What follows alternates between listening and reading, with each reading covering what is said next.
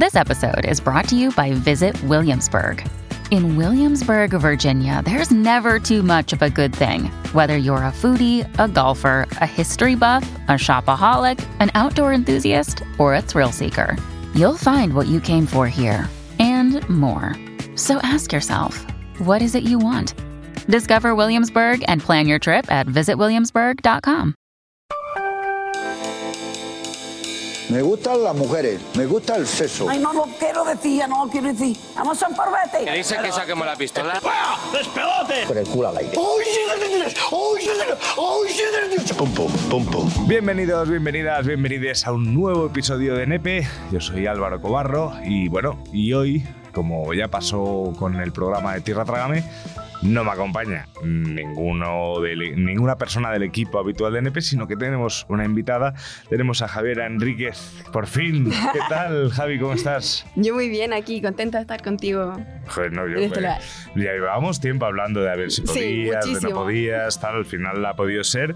Eh, bueno, Javi, que la podéis encontrar en Instagram como arroba sexóloga Javi, sin Ujú. barras bajas ni nada, ¿no? Arroba Nada. sexóloga Javi. Ella, bueno, claro, spoiler, es sexóloga, es sexóloga, viene de Chile, antes era enfermera, ahora me contarás también un poco esos cambios y también uno de los motivos por lo que ha tardado en venir es porque acaba de ser madre de dos trabajos, de dos másters, ¿no? De, no, de dos másters de este FMS que además me decías, joder, es que me apetece mucho, pero tengo que entregar, tengo que entregar, tengo que entregar. Así que por fin estás aquí, bienvenida. Muchas gracias. Y ahora me pasa últimamente mucho. Lo que pasa es que esto a lo mejor. Sí, es que me repito siempre, pero bueno, ya me vais conociendo. Que entro como directamente. Pero no digo que podéis seguir a Nepe en arroba esto es Nepe, podéis suscribiros a las plataformas de podcasting, podéis eh, daros mucho cariño con todo lo que se comparte, comentar, compartir con vuestros amigos, con vuestras madres, con vuestras abuelas y al 613-003650, que ese es el teléfono de, de Nepe, el Nepefone que le hemos llamado, 613-003650. Ahí podéis mandar dudas, podéis mandar eh, confesiones ocultas, podéis declararos a alguien, podéis mandar la lista de la compra, podéis mandar, incluso dijimos que si un día estabais borrachos o borrachas por la calle y queríais escribir a vuestra ex, escribir a Nepe. ¿Sabes? Os ahorramos un disgusto y encima nos dais contenido. Buenísimo. Pues eso está bien, ¿no? Sí. Y yo una cosa, ¿te acuerdas que cuando hablábamos eh, tú y yo, yo te decía, oye, pues a lo mejor puede darse la ocasión de que nos manden una duda, que yo, yo no tengo ningún tipo de formación, simplemente soy un charlatán. Y a lo mejor te digo, oye, pues se lo digo, se lo mando a Javi y que seas tú la persona que lo, que lo, que lo contestas, ¿no? Para tener un poco más de rigor. Así que aprovechad, que no todo el mundo podéis, podéis tener acceso a personas que saben más, sobre todo más que yo. Así que nada. Javi, hoy vamos a hablar de un tema que además lo. Mira, gracias al humor, que es una manera de llevar muchas veces estos temas, eh, vamos a. Nos lo van a presentar un poco. Viene mi amigo todo preocupado y me dice, che, amigo, por favor, tengo que hablar con vos. ¿Vos cuánto duras en la cama? ¿Durás más de 10 minutos? Y le digo, y mira, los domingos puedo llegar hasta todo el día. Y eso que meto sillón en el medio. Durar en la cama, la eyaculación precoz, eh, la ansiedad que nos puede dar a, bueno, a, a ambas partes, yo creo, no creo que sea solo una cosa que nos dé a, a los hombres. De eso, de todo eso vamos a hablar. Sí. Yo creo que hoy en día eh, existe como demasiada preocupación de cuánto se dura en la cama. Pero yo creo que finalmente no es en cuánto estamos en la cama, sino que eso hace referencia a cuánto eh, dura la penetración. Sí. Eh, hoy probablemente en el programa de hoy voy, eh, voy a estar comentando cosas que le han pasado a un amigo, ¿vale? que, eh, po- ese amigo no soy yo, así que eh, avisados estáis. Pero bueno, eh, vamos a hablar, de, me parece un tema súper interesante porque es cierto que, que yo creo que al menos yo voy a hablar desde la perspectiva masculina. Tú también puedes hablar desde la perspectiva femenina. Aquí está- También está- tenemos cosas que decir. Claro, por eso, por eso. Aquí podemos, podemos hacer ese combo.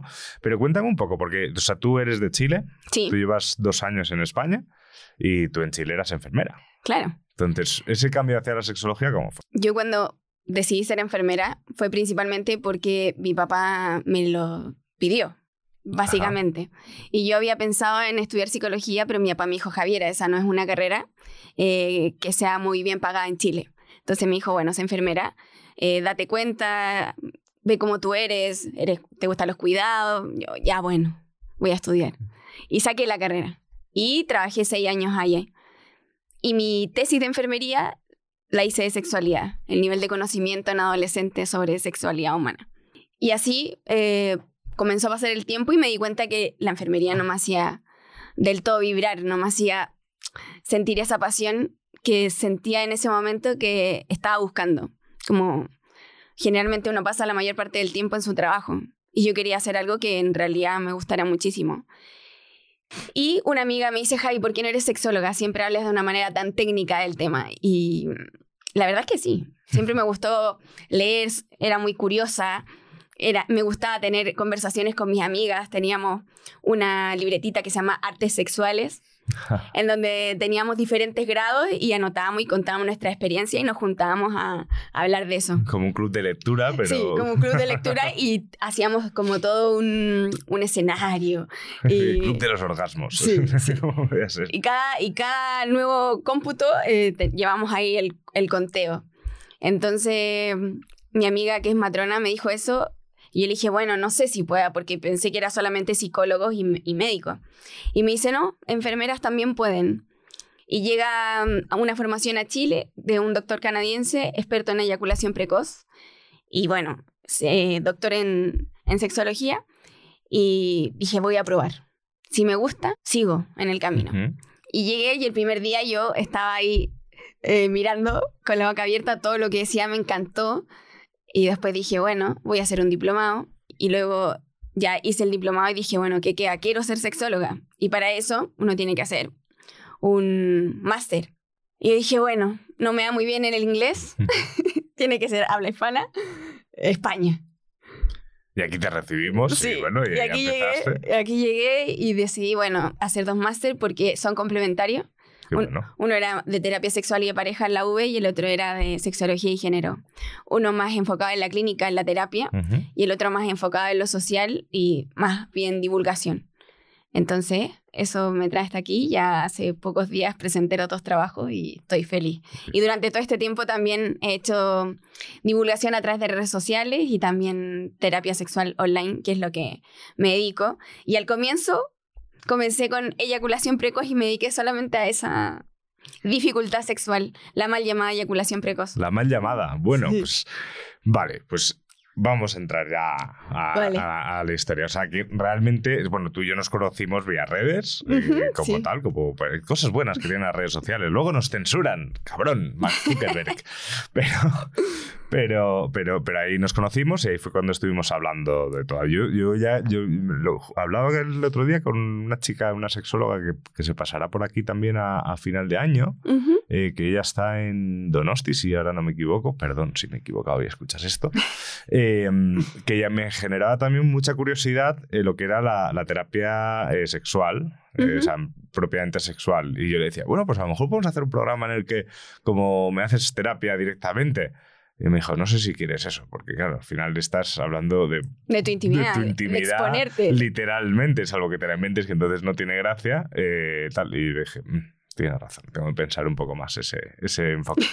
Pero bueno, vamos a hablar de, de eyaculación. O sea, hoy creo que vamos a tomar, to- tomar, vamos a tocar una serie de temas. Ujú. Uno puede ser esa eyaculación precoz o mal llamada eyaculación precoz, lo que es la duración de lo que es el acto. Y también eh, me comentabas antes que podíamos también hablar de un poco del, del punto de, de qué pasa cuando no existe la erección. Buenos días Álvaro, ¿qué tal? Ya me puse al día con la segunda temporada, los escuché. Eh, Sí que en el último, en el de... Me costó un poco más seguirlos, pues se pisaban un montón. Estaban muy exacerbados en la charla, entonces a veces no terminaban las ideas. Muchísimo placer y me encantó y todo, pero quería hacerles ese comentario de que se hizo un poco caótico al oyente este que está acá, no sé los demás. Eh, nada más. Mal, mal llamada eyaculación precoz. Eso me gustaría saber por qué es mal llamada. Claro. Mal llamada eyaculación precoz porque cuando nos referimos al término precoz estamos haciendo alusión al tiempo. Vale. Y bueno, eh, a lo largo de la historia ha sido un poco así también. Eh, esto no era un problema, la eyaculación precoz, esta dificultad. De hecho, los ancianos, hasta hace épocas atrás, como que eh, alardeaban de eyacular rápido porque era sinónimo de virilidad. Entonces, esto comienza a cambiar a raíz de unos informes de, de sexualidad femenina Entonces comienza a haber preocupación en, en la sociedad y hay una frase que yo también la he escuchado que eh, dice, no hay mujer frígida, sino hombres inexpertos. wow. No sé si la, la has escuchado porque... No, o sea, pero claro, el- o sea, hombres inexpertos sí también, ¿no? O sea, supongo que nosotros obviamente también tenemos cierta responsabilidad de, de Claro. lo que pasa ahí, pero también yo creo que también tiene que haber un punto de comunicación, ¿no? De- o sea, Claro. Bueno, entonces en esa época comienza esta frase a hacerse eh, viral en esos tiempos. Y claro, en esa frase está cargada de responsabilidad sobre la satisfacción sexual en el hombre. Entonces eh, comienza a existir miedo en este, sobre todo, periodo que es bastante machista. Entonces, ya en el año 1887 es definida por un doctor y comienza a haber preocupación en las clases sociales altas. Entonces, después em, aparece en los 90 otro eh, que realiza terapia sexual y que también menciona que los hombres acudían a su consulta en busca de una pócima eh, científico milagrosa que les diera el poder de ser hombre y responder como es propiamente tal. Claro, es que, hay, es que hay también, o sea, me gustó lo que decías de que caía toda la responsabilidad un poco en el hombre. Eh, claro, mm, ahí, ahí van, por ejemplo, preguntas. Se me, se me viene a la cabeza el punto de, de en la serie, por ejemplo, Juego de Tronos, cuando, no sé, supongo lo has visto, lo has visto todo el mundo, ¿no lo has visto? No, Vale, genial. Bien, Álvaro, buen punto. Eh, Pero cuéntamelo. el- eh, Daenerys, que es una de las protagonistas, eh, como que la fuerzan a casarse con Khal Drogo, que era como el jefe de una tribu como súper violenta, y en el cual pues las relaciones sexuales que tenían en ese momento era que eh, pues era siempre a cuatro y era él pum, a toda hostia y ella pues lógicamente no disfrutaba, ¿no? Y hay un cambio muy importante en la serie, que es cuando ella dice, eh, chaval, hasta aquí, me voy a poner yo encima. Y el otro, claro, para él era como muy raro, porque normalmente eh, además era una tribu de jinetes, entonces era un pueblo de jinetes, entonces para él era el hombre es el que monta, a mí no me van a montar, entonces ella dice, espérate, espérate. Y el tío flipa en colores también, entonces a partir de ahí también está esa historia de empoderamiento femenino que, que representa ese personaje de ya durante toda la serie, de hecho es, vamos, la reina de las reinas. Entonces, buenísimo. el- es, es cierto que, claro, en un momento en el que a lo mejor el sexo solo lo disfrutaba el hombre, ¿no? O sea, como. o lo disfrut- sí, exacto, como que el, el hombre era el que, el que le daba igual con quién se acostaba y la mujer era la que tenía que quedarse en casa y, y se acostaba pues, para, para tener hijos y, y poco más, porque el hombre luego se iba por ahí, hacía sus cosillas y, luego volvía a casa. Entonces, en ese punto, entiendo que, claro, que cuando hablas de la responsabilidad es cuando de repente el hombre dice, ostras, me gustaría también complacer a la mujer, no solo yo, pero claro, nunca me he preocupado de qué puedo hacer para, para, para complacer a la mujer. Es, es así. Sí, yo creo que esa, esa mirada de que tienen encima la, la mochila de que tienen que satisfacer y, y luego hacerlo como. ¿Y qué pasa? Porque finalmente el sistema, al nivel, el nivel sociocultural, que vendría siendo el sistema eh, capitalista patriarcal, ha hecho que el hombre tiene que el hombre tiene que tener un rol y la mujer también y es un rol más activo, más dominante y la mujer más sumisa.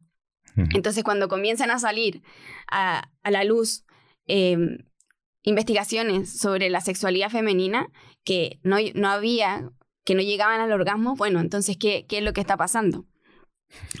Y sí, yo creo que eh, hoy en día existe una gran presión sobre ustedes eh, de, que, de tener que cumplir, de que tener una sexualidad frenética, una sexualidad rápida, una que tienen que saber muchísimo, una vasta experiencia sexual, ser un buen amante.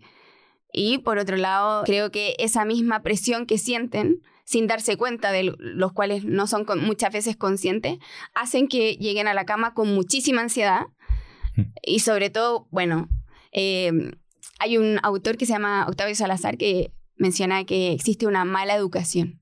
Una mala educación. Una mala educación y que es como un triángulo entre la prostitución, el, el amor romántico y la pornografía. Claro que vaya Que esas son como las bases de que, de, de la propia sexualidad que, que se ha formado a lo largo del tiempo. Sí, es que, es que, a ver, la más común es la pornografía y. y- perdón, se me ha ido. Era, era- El amor romántico Vale. y la El- prostitución. Claro, o sea, lo que, lo que vivimos, lo que vivimos más cerca, el, normalmente las personas, es el amor romántico y la, y la, y la iba a decir la prostitución y el porn- la pornografía. La prostitución, pues hay gente que la vive de una, de una manera más cercana o no, pero todos sabemos que existe. Eh, claro, eso al final es que es. Bueno, es que es- bueno, da igual que lo volvamos a decir en NEP, pero es que se convierte muchas veces en la educación sexual. Sí, tanto muchísimas en el porno y luego en, y luego en las pelis de Disney, nuestra aspiración de, de- de esto tiene que ser mi vida en pareja, ¿no? Claro. Es desde pequeñitos, además. Y eso al final, yo creo que sí que, que genera presión. A mí me viene, por ejemplo, a la cabeza, en, o sea, yo, yo hago un poco de retrospectiva mirando también en experiencias mías, ¿no? Que al final es lo que conozco las de los demás. Pues, pues algún amigo me cuenta cosas, pero está feo ¿no? contarlas aquí. Por ejemplo, una, una, una eyaculación precoz o, o- o tal, entiendo que es una que se, se define así eh, cuando que dura muy poquito, o sea, como, como directamente, ¡pum!, aparece y ya está. Mira, a lo largo del tiempo, en cuanto a la definición de eyaculación precoz, ha sido muy controversial Ajá. porque se han definido por diversos autores y con diversos criterios. Por Vale. ejemplo, en cuanto al tiempo, ha sido de 1 a 7 minutos. Ostras, entonces yo Entonces, claro, todos si precoces, uno, vamos. si uno se mete, si uno se Claro. mete, pero en cuanto al momento en que comienza la penetración, una vez realiza y una vez Sí. que es hasta la que se produce la eyaculación. Otra va a ser en relación al número de embestidas, es decir, de movimientos pélvicos. Ah, Vale, Y eh, también eso no lo he contado. otros hacían alusión al, al tiempo, o sea, al nivel de satisfacción de la mujer. Vale. Bueno, es- ese, ese, es de esos criterios, el tercero me parece que es un poco el, el, Claro. que yo me, me intentaría fijar un poco más, ¿no? Porque, a ver, en lo del tiempo. Ahora voy, ¿eh? Tranquilos, ahora cuento mi experiencia. Quería aclarar conceptos. En lo del tiempo, eh, a ver, yo entiendo pues que hay momentos que dura- se dura más, se dura menos, pero bueno, es lo que hay. O sea, también es una cuestión eh, de capacidad física, entiendo. Supongo Claro. que también hay, hay ejercicios también para retrasar esa eyaculación, si es lo que preocupa. Las embestidas, la verdad es que nunca lo, nunca lo he contado, así que tampoco, tampoco sé exactamente cuántas sé, será muy embestidas de, de medias puede haber. Sí que a mí, por ejemplo, sí que, eh, o sea, a mí cuando, cuando- y ahí va mi experiencia, ¿no? O sea, cuando yo a veces tengo una relación sexual y he considerado en mi cabeza que ha durado poco, que, que pasa, lógicamente pasa, también he tenido que ha durado, en mi opinión, demasiado y termino cansado yo, y cansado y, ca- y cansada ella, pero eh, mi preocupación, sobre todo cuando ha durado poco, ya no es tanta el, el ay, he durado poco, ¿qué va a pensar de mí? Sino, joder, pobre, ella tampoco habrá disfrutado. Esto es imposible que lo haya disfrutado, ¿no? Ese suele ser un poco el, el punto de preocupación que me puedo encontrar. También es cierto que hay momentos en los que a lo mejor se ha dado todo de una manera tan intensa al inicio, o es como algo como muy apasionado, tal, pues lo que sí que es verdad que lo que es la penetración, pues ha durado poco. Pero también yo ahí, al menos yo sí que hago un ejercicio bueno, Álvaro, pero antes también estuvo bien, ¿sabes? Vamos a ver ese, ese punto. Como bueno, no es solamente eso. Pero, pero sí es verdad que cuando... eh, a ver, yo nunca, creo que nunca me he cronometrado. creo que una vez... O sea, creo que una vez como que estaba con una chica, miré el reloj como antes de empezar y después, ya cuando terminamos, dije, voy a ver el reloj. Lo mejor. Y Sí. cuando vi la hora dije, ay, va, qué, qué- qué cosa, qué cosa más triste. Pero claro, esa presión es lo. eh, ¿cómo, o sea, ¿cómo gestionamos nosotros ese punto de presión? Yo creo que mm, en cuanto al tiempo, es lo que más me llega. Los consultantes llegan y me dicen, Javi, yo tengo como objetivo durar siete minutos una vez producida la penetración. Eh, otros creen, Javi, eh, duro dos minutos y no me es suficiente. Entonces yo creo que existe la creencia de que mientras más tiempo dure este coito, la mujer va a tener orgasmo y la verdad es que no necesariamente es así. O sea, la penetración no garantiza que eh, la satisfacción de la mujer ni tampoco que la consecución de orgasmo. Entonces yo creo que hay que ir cambiando un poquito eh, la idea de que el encuentro se tiene que basar solamente en ese momento.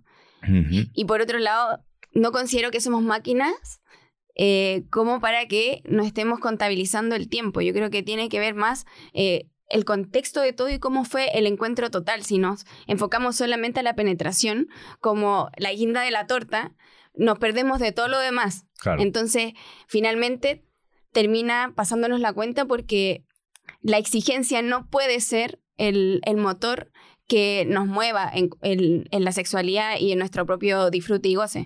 Entonces, eh, ¿cómo liberarse de manera, yo creo que sacar esta creencia de que va a ser el tiempo algo definitorio? De hecho, los encuentros sexuales, si una vez, se- una vez que se pierde la eyaculación, pueden seguir. Yo creo que tantos hombres como mujeres tenemos la creencia también de que eh, se eyacula y bueno, y se acabó. Pero la verdad es que se puede seguir.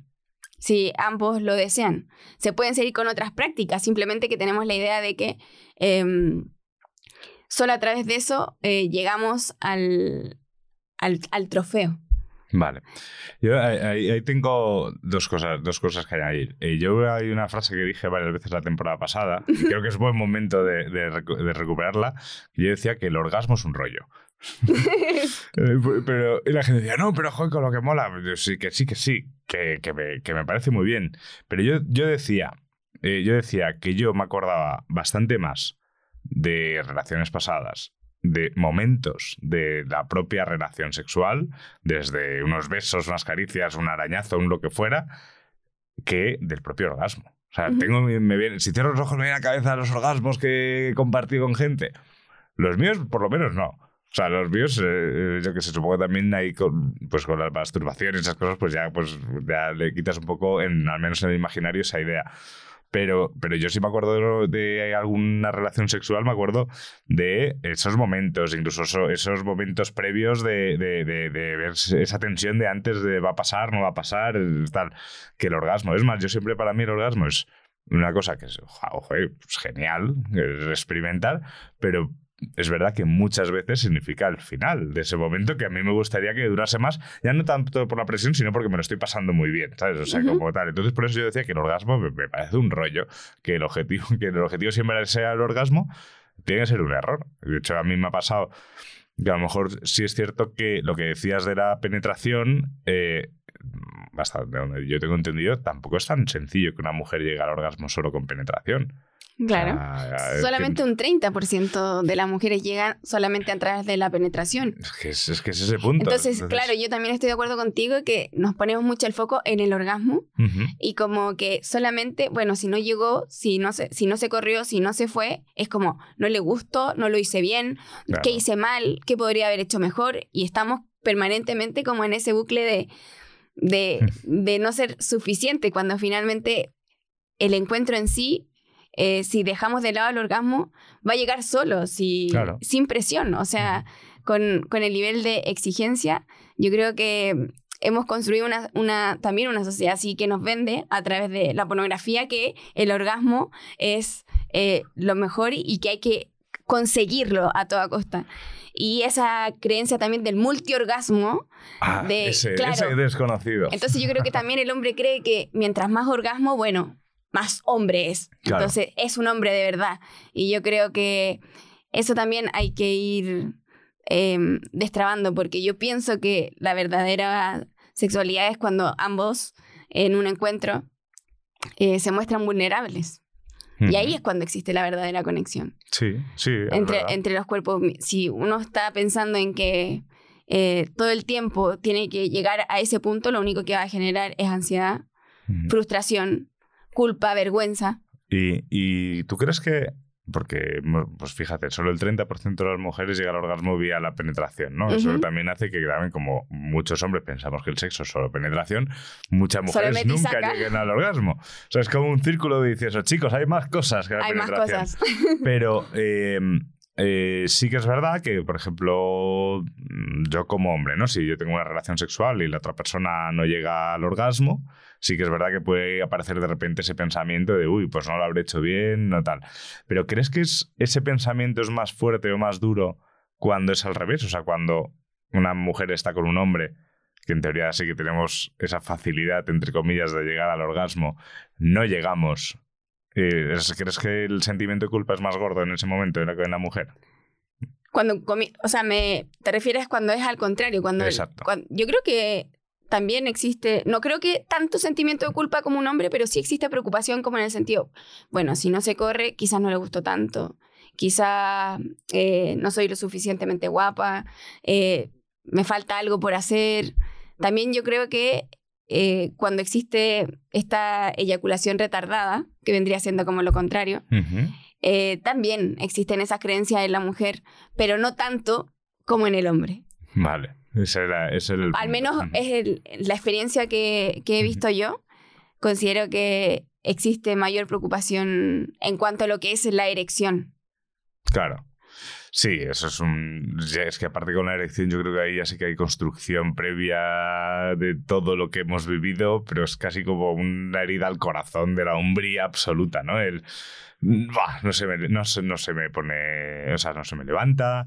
O estaba levantada, hemos hecho un cambio de posición, hemos tardado un milisegundo más en colocarnos bien, y cuando vas otra vez ves que no, que no hay manera de remontar eso. Y entra ahí un sentimiento también de vergüenza eh, por parte, de- no sé, yo es cierto que cuando me ha pasado algo así, me lo he tomado también como con resignación. Dicho, pues, lo siento, pero, pero, pero es lo que hay. No, nunca... No, no, creo que nunca he dicho lo de... Es la primera vez que me pasa. Porque eso, bueno, yo qué sé, pues me pasa. También es verdad que muchas veces estaba relacionado al alcohol, eh, con, con una situación más así. Pero bueno, yo qué sé, pasan esas cosas, pero, pero claro, antes de ir a, a- Bueno, no, cuando no existe esa erección o cuando se desaparece esa erección, eh, muchas veces la, la- la alternativa que se nos ocurre a ambas partes es, pues nada, pues nos ponemos una película y, y pasamos la tarde juntos. Eh, ¿qué, se, qué se puede hacer? O sea, ¿qué, qué, qué crees que sería a lo mejor más sano a la hora de, de hacer cuando, cuando pasa algo así? O sea, yo creo que centrar como todo en la erección y lo que es el falo, tenemos una sociedad actual que es demasiado falocentrista, que el hombre se refuerza mucho lo que es su virilidad totalmente. en cuanto a lo que es el- la erección. Incluso existen pastillas para, para mantener esta erección y, y creo que eh, si, si centramos todo el tiempo nuestra atención en lo que es la erección, nos perdemos completamente del, del cuerpo también. Eh, y en ese caso, yo creo que hay que tomarlo con naturalidad como lo que. Somos cuerpos humanos, no máquinas, y existen muchos factores por los que se puede perder la erección y, y es algo totalmente natural. Y entender que existen otras prácticas eh, como sexo oral, tocar el cuerpo, no sé, masturbación eh, y otras formas de volver a, a- a encontrarse, a disfrutar y, y no centrarse solamente en lo que es la erección. Ujú. Existe, yo creo que está sobrevalorada y que estamos muy enfocados constantemente en ella, tanto hombres como mujeres. Yo creo que si hablamos de eyaculación precoz, siempre hablamos como de él. Cierto. Siempre hablamos como de él, ah, él tiene eyaculación precoz, no dura lo suficiente, pero quizás también creo que las mujeres tenemos que cambiar un poco la visión que existe de que, ah, mira, no duró tanto. Que también nosotros tenemos esa idea de que solamente a través de la erección, bueno, vamos a disfrutar. No. O sea, tenemos manos, tenemos lengua, tenemos labios, tenemos un cuerpo completo que puede ser erógeno, que a veces decimos, existen las zonas erógenas. No, nuestro cuerpo entero Claro. Es erógeno y que podemos disfrutarlo y que no todo tiene que estar en función del, del pene, del falo. Efectivamente, de ese, de ese, eh, de ese amigo, de ese amigo que tenemos por ahí. Claro, el, es, es que es, es que claro, todo lo que recibimos, ya sea por el cine, eh, el cine convencional, ¿eh? no te hablo ya de la pornografía, lógicamente es una pornografía súper dominante masculina, o sea, sí, porque incluso, bueno, supongo que luego en esa pornografía 2.0 que llaman, eh, o sea, como más ética, la pornografía claro, ética. Erika Las, de feminista. Erika Las y tal, pues sí que tal bien, pero también enseña que, que- que también existe ahí un, un pene que erecto, básicamente, o sea, que Claro. será de otra forma y tal. Eh, pero ya en el cine convencional, ¿no? Ese punto tanto... Es que justo, mira, eh, justo estaba viendo, estaba viendo ahora que no había visto, manda narices, la serie esta de Sex Education, de Sex Education que me está gustando mucho, Eh, es, por ejemplo, en la primera temporada recuerdo que el, el protagonista eh, es pues como que le daba mucho miedo su, su, su pene directamente y era como, Dios, Dios, hasta que de repente, descubrir. claro, se empieza a descubrir y de repente ese punto humorístico de estar todo el día con... Que, que cuando, bueno, cuando... eh, Creo que es el, el inicio de la segunda temporada, pues porque termina, de hecho me parece una escena brillante eh, al final de la primera temporada que es él haciéndose una paja. Que no lo había hecho nunca y de repente es como ¡guau! Subir Como al cielo, tal, tal, y, ya, y ya luego el- ya pues está todo el verano eh, pues de- de- descubriéndose, cosa que es un momento maravilloso. Pero la erección siempre se ha, se ha mostrado en el cine como algo cómico, en plan de, uy, estás erecto. Y Yo me acuerdo que en, en clase, en clase de gimnasia, yo me acuerdo que yo, me acuerdo que tenía, claro, ahí vas con chándal o vas con un pantalón que no es un pantalón vaquero. Yo me acuerdo que hubo un año que nos hacían bailar en pareja. Y mi preocupación máxima no era pisar a mi pareja, era que, claro, en ese, además yo creo que en esa época yo creo que, creo que estábamos en ese punto en el que el cuerpo Buenísimo. empieza a conocerse y tú empiezas a, a- a- que no sabes aún ni siquiera, no te conoces a ti mismo aún, pero ya tu cuerpo ya empieza a- a responder. Pues mi mayor miedo absoluto era de repente, vamos, tener una erección en mitad de la clase con un pantalón de chándal mientras estaba bailando con una chica. Y era, una, era un miedo absoluto. Algunas creo que pasó. no sé, bueno, creo que la chica sí que se dio cuenta porque somos, seguimos siendo todos amigos los del cole y, y una vez lo hablábamos, no hace mucho nos reíamos. Ah, pues sí, claro, ¿qué te pasaba? Y yo, ya, ya, ya. Ya lo sé, ya. Pero siempre se ha dado ese punto de, de- de- ese punto cómico, ese miedo. Pero es curioso cuando pasa de ser ese miedo a ser ese orgullo. O sea, tú, o sea, por- o sea, ¿crees que es, eh, ¿por qué crees que realmente nos, nos genera tanto eh, orgullo y tanto miedo? Un- una cosa tan involuntaria como una elección. Bueno, yo creo que desde pequeño se le dice al hombre cómo se tiene que ser. Y eh, desde niño como, no sé si te, si te has dado cuenta, pero como desde niño tienen que rechazar todo lo femenino Sí. y tienen que eh, como reforzar todas las que son más fuertes, que son eh, más valientes, que son más activos, que son más violentos, que entonces esta, esta dicotomía es como que, claro, tengo una erección, ¿qué hago? Eh, no, no saben mucho qué, qué hacer. Y también como el hecho de que no existe una naturalidad tampoco de lo que a ti te pasaba en ese momento.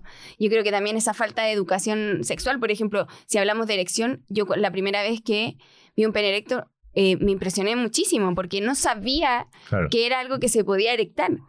Claro. ¿Entiendes? Y también cuando eyaculó, o sea, yo no tampoco sabía que podía eyacular.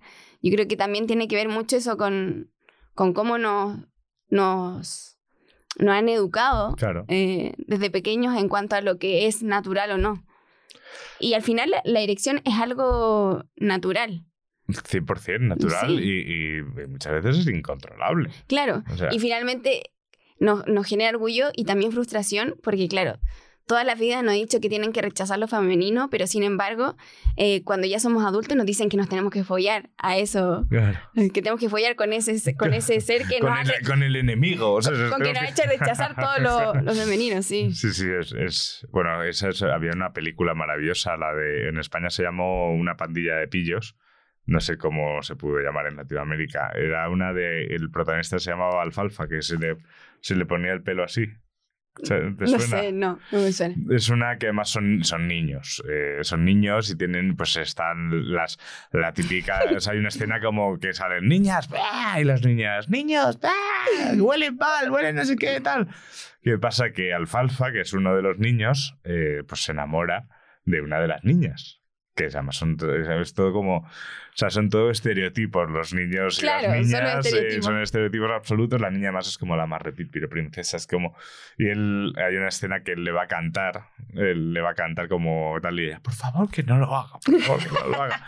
Y esto de ese punto de, de- de- siempre nos han dicho que las niñas son las malas y, las- y los niños somos los que olemos mal y ahora de repente nos estamos juntando. De hecho es una...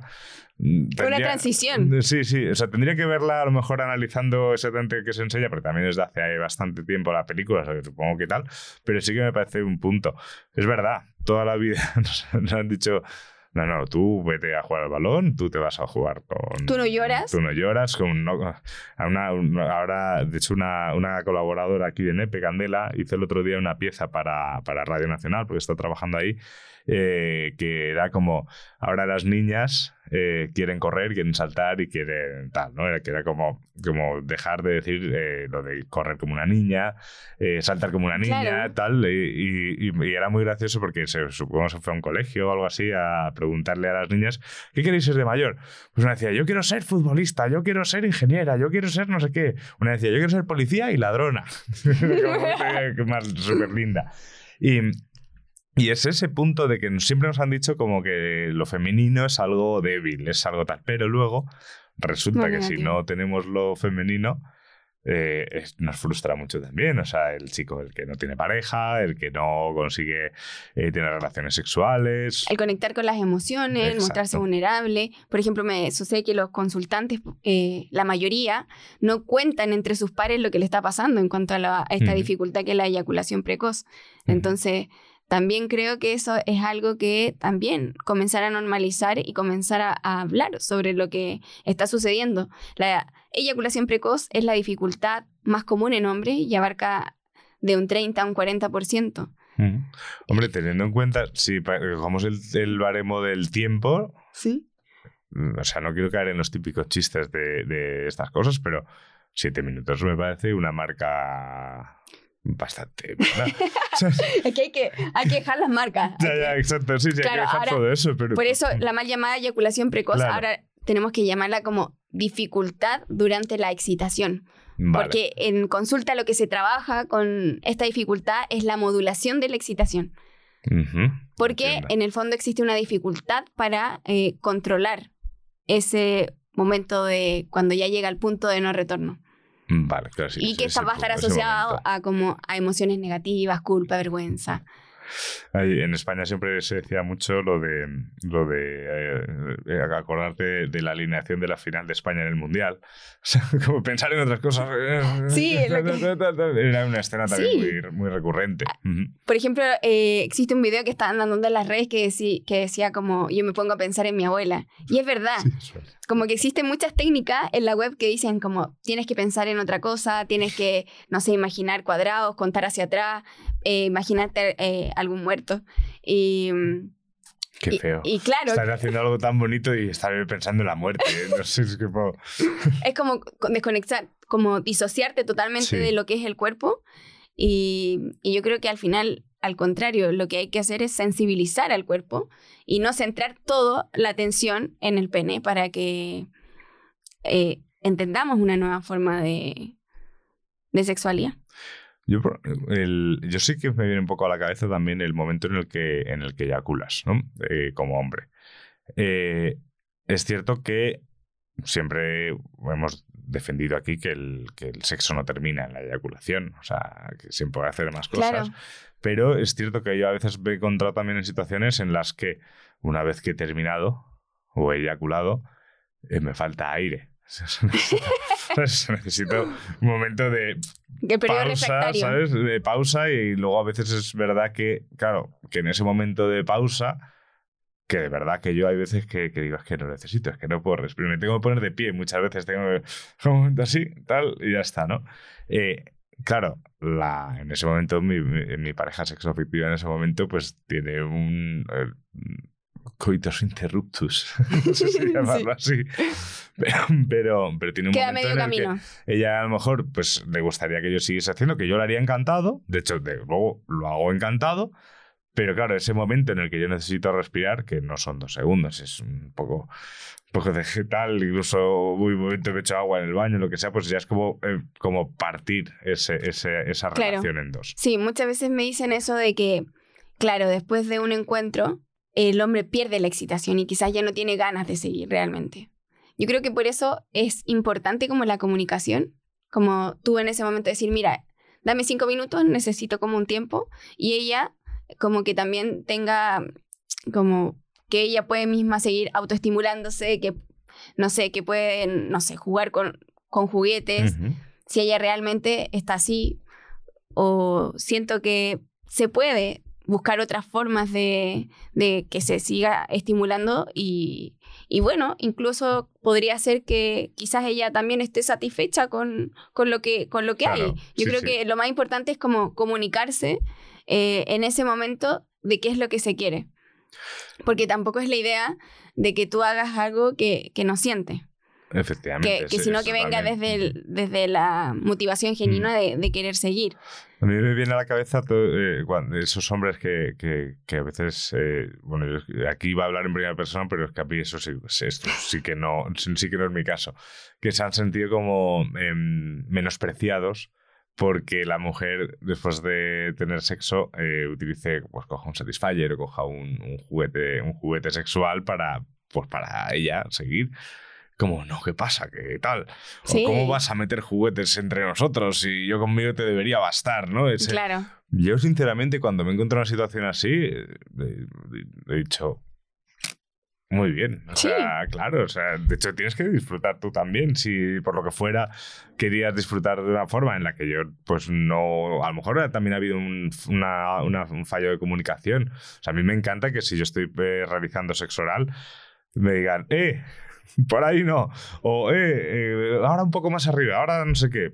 Joder, pues porque entiendo, o sea, ya que estoy haciendo una cosa, prefiero estar haciéndola bien. O bien para, bueno, bien para esa persona. Claro. Bien para esa persona. En, en Sex Education decían que justo, es, claro, que la estoy viendo, entonces es como, "Ah, estoy viendo tal, tal, tal, tal". Sí, yo también ya estoy comenzando la- en la cuarta. En la cuarta, yo estoy ahora en la tercera, que la tercera, al inicio de la tercera.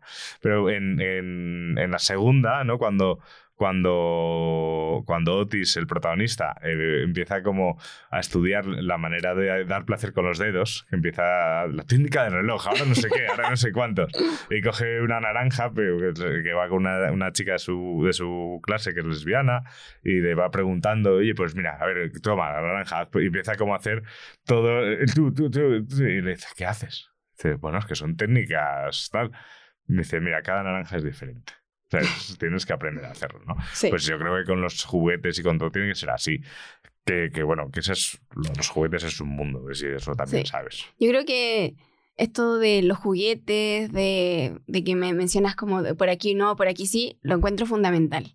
Yo creo que existe un empoderamiento sexual de la mujer que se, bueno, según un autor dice que se inicia a mediados de, de siglo XX, justo cuando aparece eh, la eyaculación precoz.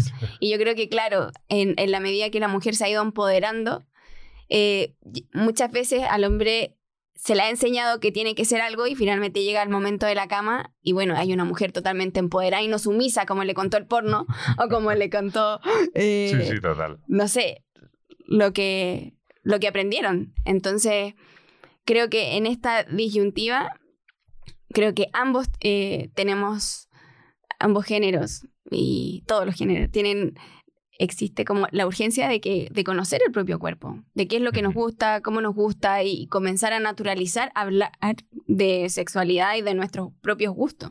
Eso es. Sí. No, es, que, es que si no, es que si no nos vamos a aburrir mucho. Sí, porque por ejemplo, eh, hay hombres, eh, no sé si alguna vez te ha pasado, pero Ujú. por ejemplo es como, me, me estás haciendo, por ejemplo, recibiendo masturbación Sí. y, y no te quieres correr y dices, no que me quiero correr y la otra persona sigue, por ejemplo. Ujú. Eh, en ese caso es como también importante una como mujer o como hombre, como si no quiere, respeto eso. Por Claro. mucho que no, córrete y, y- y hazlo, como que Claro. también aprender a escuchar. Sí, eh, Claro, a- a- yo por ejemplo, en esa situación, no- más que un no me quiero correr, a mí me encanta hacerlo, entonces, como, ¿cómo no voy a querer? Suelo sa- avisar de, cuidado que si sigues así me corro. Claro, En bueno, plan también. eh, ¿Sabes? Como, en plan, y si me corro ya, luego no me hago responsable de, de- de- de- de poder seguir. O sea, es- muchas veces yo cuando aviso, cuando estamos en esa situación de, de una masturbación o de un sexo oral o de lo que sea, es, ten cuidado que si sigues por ahí es que tal. Y si, la- Claro. y si dices, da igual, y yo, pues, pues, entonces ya, pues rock and roll, ¿sabes? O sea, vamos a, vamos a hacer cosas y ya está. Pero sí, cierto, verdad que te corta. Sí, ¿no? Y lo otro que se me venía a la cabeza era esto de que muchas veces eh, cuando ya se van a correr y dicen no me quiero correr, finalmente terminan no disfrutando porque se van, se están corriendo, pero con la culpa. Entonces yo siempre digo, disfrútalo. Gózalo. Ujú. Da igual. O sea, como comenzar a naturalizar de que no se acaba ahí eh, el encuentro y que, que en ese momento hay que disfrutar. 100%. O sea, O el- sea, fíjate, yo, por ejemplo, cuando. O sea, a mí me ha pasado, eh, incluso conmigo mismo, de estar a lo mejor masturbándome y, el, y en algún momento de, de, yo qué sé, de estar viendo pues, un vídeo o lo que fuera y notar como que estoy llegando ya a ese punto del orgasmo y yo decir, no, no, no, no, no, aún no, aún no, porque no sé qué, no sé cuántos, y, y como parar. Pero aún así ya como que el Yo orgasmo ya- ya sigue, eh, pero y, y y- cuando termino digo, Joder, Álvaro, tío, te tenías que haber aprovechado el momento en el que estabas. eh, eh, ju- tu cuerpo está, estaba diciendo, es el momento. ¿Sabes? O sea, no, no ese momento de parar, tal. Y con, y con relaciones, de hecho, el, eh, yo. Sí, eso es. O sea, esta eh, falsa creencia o, o- o, bueno, creencia peligrosa, no sé cómo llamarlo, que, te- que tienen muchos hombres de que el preservativo eh, hace que no se me ponga dura o, no disfruto tanto con el preservativo o tal. Yo cuando he tenido relaciones sexuales sin preservativo, eh, he estado más preocupado muchas veces. De, de bueno, es, mm, o sea, estado más preocupado muchas veces de ese momento de la eyaculación, en plan de, Álvaro, no lo hagas dentro. O sea, hay que usar condón, chicos, por favor. sí. Hay que usar Pero condón. no hagan ¿eh? ese método. No hagan eso. O sea, la, la marcha atrás Coitos hay mucha gente que es hija o hijo o hije de la marcha atrás, así que, sí, así que cuidado con esas cosas, mucho cuidado con esas cosas. Pero yo, por ejemplo, ese, ese, ese tipo de sexo lo he disfrutado mucho menos, que en teoría sí, esa piel con piel, que lógicamente es maravilloso ese, ese sexo, ¿no? Pero, pero he disfrutado menos del final, por así decirlo, que cuando he tenido preservativo. Cambio, cuando he tenido preservativo es como, Aquí no, no me tengo que preocupar ni de sacarla ni no sé qué. Y aún así con el preservativo también hay que tener cuidado que se pueden pasar cosas, pero el, eh, el- esa falsa... es que cuando, cuando alguien me dice, no, es que yo con preservativos que no, no disfruto. Sí.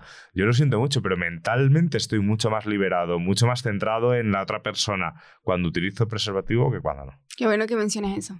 Yo creo que es muy importante como comenzar a erotizar lo que es el condón y como también la seguridad que proporciona y esto de que, eh, que, le- que presiona, que pierde sensibilidad, yo creo que finalmente es práctica. Sí. Sí, muchas veces también esto de ponerse el condón genera mucha ansiedad y yo generalmente lo que recomiendo es, bueno, cuando te masturbes practica ponerte el condón.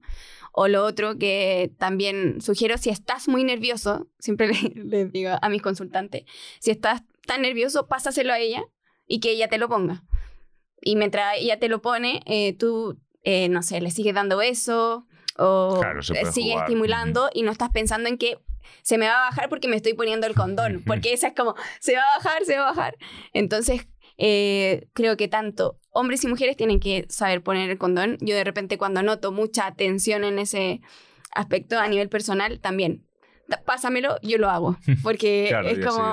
Y, y piensa en otra cosa y... Yo he de decir que el, el momento de ponerme el condón, lo único que me agobia es cuando no acierto a abrirlo. Ese punto de, mierda, por aquí no, mierda, por aquí tal. Y con los Claro. dientes me da miedo por si lo rompo. Claro, siempre tiene que ser claro, una correcta forma y exacto. también tomarlo por la... Primero, verificar por dónde se toma, porque si tú lo pones y después te da vuelta, ese condón ya no sirve. No sé si Eh, me entiendes a lo que te refiero. Culpable, sí, sí. si sí, uno toca la punta con la punta y luego te lo das vuelta, Ya no está. También, Yo he de ya no yo de- sirve. eh, yo he de decir que alguna vez sí que he hecho ese, ese punto. De decir, "T- mierda.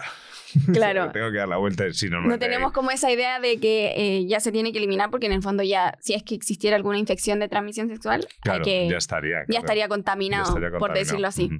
Claro, porque es verdad que cu- cuando hablamos de preservativos muchas veces estamos hablando de, de, eh, evita el embarazo, pero evita muchas otras cosas que, Sí. que pueden ser muy, muy graves. Y, y, ah, antes has dicho una cosa que también que me lo he apuntado aquí, que es lo de hablar entre pares. Sí, Eh, este programa, lo voy a contar súper rápido porque esto sí que lo he contado tropecientas veces. A mí se me ocurrió la idea de hacer un programa enfocado también a la sexualidad, enfocado hacia hombres, aunque nos escuchan muchísimas mujeres y hay temas que tocamos que son eh, más, más eh, neutros, por así decirlo.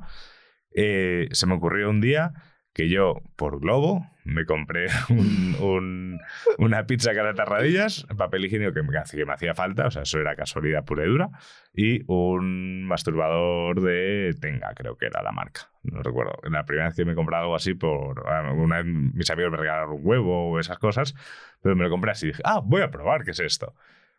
Todo el sentimiento de culpa que vi hasta que llegó el repartidor, en plan de, ¿qué va a pensar de mí? ¿Qué va no sé qué? ¿Qué no sé cuántos? Tal, tal, tal. Y dije, oye, ¿por qué será que, que- que yo siento esto cuando pues, vosotras habláis ya de Satisfyer y de, y de juguetes con la máxima normalidad del mundo? En cambio, yo a medida que iba preguntando a amigos míos si habían probado alguna de cosas, todos, ¿qué dices? ¿Qué dices? Pero, ¿para qué me va a gastar 20 euros en un trozo de plástico si tengo la mano? ¿no? Era, era un poco ese, ese tal. Eh, y por eso lo hice, porque dije, oye, pues, pues algo pasa con nosotros los, los- hombres que, nos da como demasiada mie- miedo nuestra sexualidad cuando en teoría estamos hablando todo el día de sexo, ¿no? Pero cuando has dicho lo de, lo de hablar con, con- con nuestros amigos, es verdad que es muy complicado que se me venga a la cabeza a cualquier amigo mío que me haya dicho, Álvaro, tengo un problema, que es que, que es que no, no se me levantó, o tal, o, o como mucho hacemos alguna broma sobre el tamaño de nuestros penes, o lo que sí que se me viene a la cabeza es, "Buah, pues el otro día estuve con una que súper bien, ¿no? Pero, pero es verdad que no hablamos de los problemas. Sí, yo creo que el 100% de mi consultante eh, jamás ha contado lo que le está pasando a un hombre. De hecho, creo que lo hablan más con su mamá o con alguna amiga mujer. Ese, ese es el punto. Y claro, entre ellos no, no existe esto de la conversación de lo que le- realmente le está agobiando, porque, bueno, durante todo el programa hemos hablado como de la eyaculación precoz como desde, desde, lo, desde lo gracioso y lo natural que puede ser, pero la verdad es que existen muchos hombres que, están, que se agobian Eso. realmente y que les afecta en todos los aspectos de la vida. Desde relacionarse con una mujer, desde ir a una cita que les genera mucha ansiedad porque eh, tienen miedo de llegar a la cama, eh, a- hasta, no sé, llegar al mismo encuentro. Claro. o sea, eso- Entonces, yo creo que sí, que los hombres tienen que comenzar a, a contar más allá de cuántas se follan, sino de cómo se sienten, Eso de cómo es. los hace sentir, de, de la frustración, de la decepción, de no dar la talla, eh, porque finalmente yo creo que a lo largo de la vida aprendemos mucho de los otros. Totalmente. Y en general, en nuestra adolescencia aprendemos de los otros, porque en la casa no se habla mucho de lo que es eh, la educación sexual y, tenemos el porno. Entonces, yo creo que eh, es necesario que comiencen a hacer red de apoyo, esos amigos, y que no solo sean para tomar birras, ver fútbol y, y distraerse, sino que también ir a lo, a lo profundo, porque finalmente la sexualidad no solamente es algo físico, sino que también es emocional y, y es necesario abordarla. Es súper necesario abordarla. Es que además, es, es- que fíjate, o sea, el, el- yo lo, por ejemplo, yo la, mejor las, a mí yo siempre he dicho que a mí me hubiese encantado que en el colegio me hubiesen explicado que había, eh, o que eh, puede haber eh, penes de sangre y penes de carne, ¿no? Ese, ese punto. Porque a mí me generaba mucha frustración también en el estar en el vestuario y, y ver unos penes que decían, pero madre mía, pero si eso es en reposo, ¿cómo será, cómo será eso Claro. erecto, no? Que luego resulta que, que erecto, pues simplemente es que se pone duro, pero no crece. ¿Sabes? Entonces, ese, ese tipo de, de desconocimiento, ¿no? Y, y, a ver, es, es, un ejercicio que es muy difícil. Yo es lo que siempre, siempre digo que ojalá generaciones eh, que llegan, eh, pues ya estén hablando más de este tipo de cosas.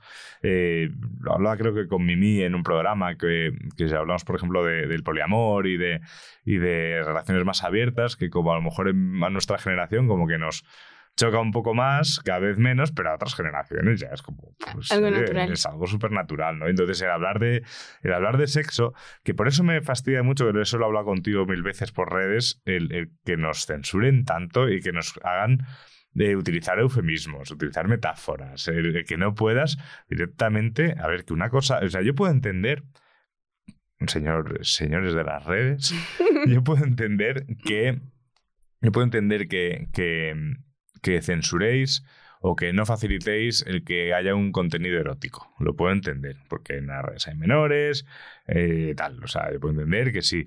nos dedicásemos tú y yo a hacer ASMR sexual en Instagram, pues que Instagram nos, nos cortase un poco las alas. Lo puedo entender perfectamente.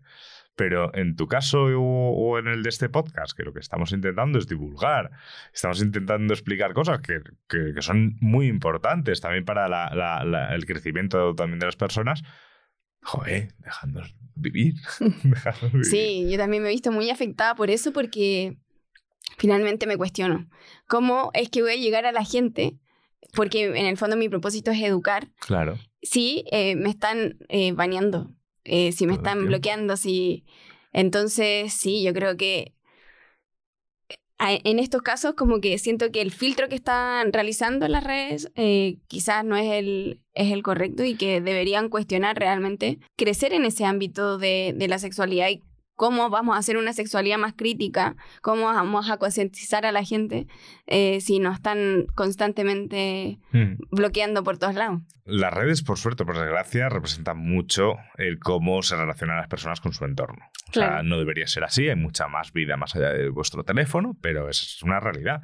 Si en las redes te censuran un pezón femenino, ese- Y no uno, uno más. y no uno masculino que es bastante más feo. O sea, suele ser un pezón bastante horroroso. El, el- o sea, el que tú y yo podamos estar en la playa ahora mismo, Claro. hacernos una foto así los dos, cero erótica, Sí, y, y que y tú estés en toples y que esa foto nos la tire abajo Instagram por ti, no por mí, sí. dices, oye, ya está bien. No, de hecho, el otro día eh, me bloquearon un. Me hicieron bajar un. Varios, no sé, de un taller de erotismo, por ejemplo, que no, no mostraba nada, otro de Square también, y que no, simplemente era mi voz y no mostraba nada más. Era, era solamente información. Qué Entonces, está difícil porque finalmente Sí. la cantidad de seguidores hasta este minuto a mí ha sido algo orgánico. Entonces, perder una cuenta para mí es mucho tiempo Hombre, invertido y mucho trabajo. bueno, claro, claro. Entonces, es como que me siento un poco atado de mano y creo que la única forma finalmente es ser creativo y buscar otras formas de, Buscar, de llegar sí, a la comen- gente. Comentábamos que, Ser- Sergio Fon- Fonsela, Fon- Fon- Fosela. Fosela, Sergio Fosela, perdón, Sergio, eh, ahora está hablando de cocina. Sí. Directamente se pone su gorrito de chef y aquí cada uno sea más inteligente. Es una gran idea. Eh, pero es lo que tú dices, o sea, tanto tú en tu trayectoria generando tu perfil, interaccionando con gente, creando contenido, nosotros igual con el podcast, eh, ahora mismo me tiran la cuenta de Instagram de NP y no sé si, no sé, no sé si abriría otra. ¿eh? O sea, no sé si diría, pues hasta aquí Nepe o, ya veré qué hago o, me hago...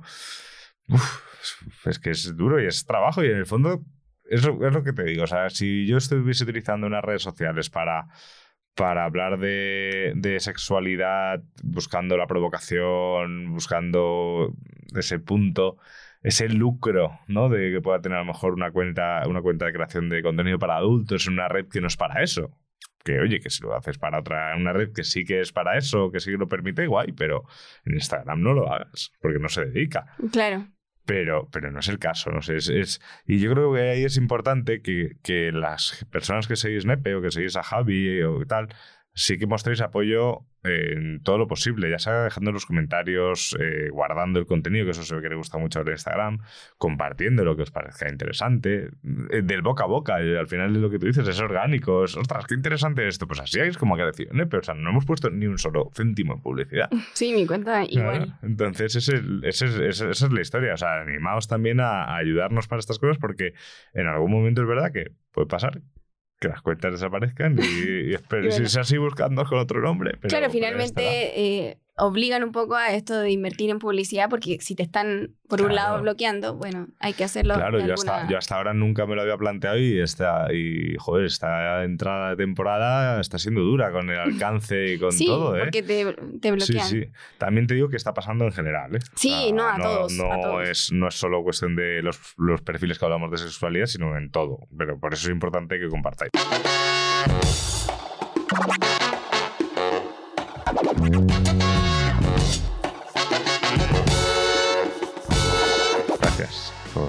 Por, venir aquí.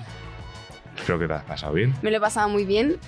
creo que quedaron muchas cosas. Quedaron muchas, ¿no? Pero ahora, a ver, o sea, yo a mí lo que sí que me gustaría es que fueses viniendo de vez en cuando y también hiciésemos Sí, consultas y esas cosas. Además, sí, es verdad que, bueno, ya, ya, ya nos organizaremos para hacer esto, porque también Sí. puede ser que un día, pues, me apetece mucho esta temporada hacer una cosa que es sacar el podcast de- del estudio, de ir a, a lo mejor hacer algo con público, que eso pues súper divertido, y tal, Buenísimo. interacciones, preguntas en directo, yo creo que la gente se puede apuntar más.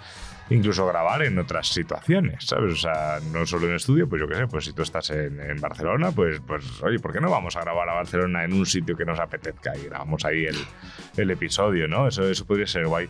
Muy pero, Pero bueno, yo te lo agradezco mucho que hayas venido. O sea, Sí, yo estoy feliz de estar acá. Muchas gracias a ti. Siempre veía esto y lo veía así como, Estaba lejos. sí, algo lejano, pero ya menos mal que puedo estar acá hablando sobre un tema que me gusta mucho, que es la eyaculación precoz y cómo, cómo esta sociedad nos presiona tanto a hombres como mujeres de tener que ser algo y es importante avanzar y, y romper con estas creencias que nos han inculcado a través de los medios de comunicación, a través de, Del cine, las de, redes, la del literatura, cine, de, de de todo. todo, de, De todos nuestros amigos, de todo, efectivamente.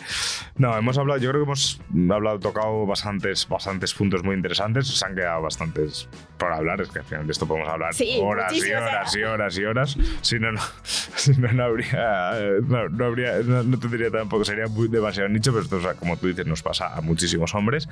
Eh, si queréis contactar con Javi en arroba sexo, claro, es que estoy aquí. Sexóloga. Javi, sexóloga Javi. Arroba sexóloga Javi, ahí lo podéis encontrar. Eh, también aprovechad que tenéis la, la posibilidad en Epefon al 613-003650.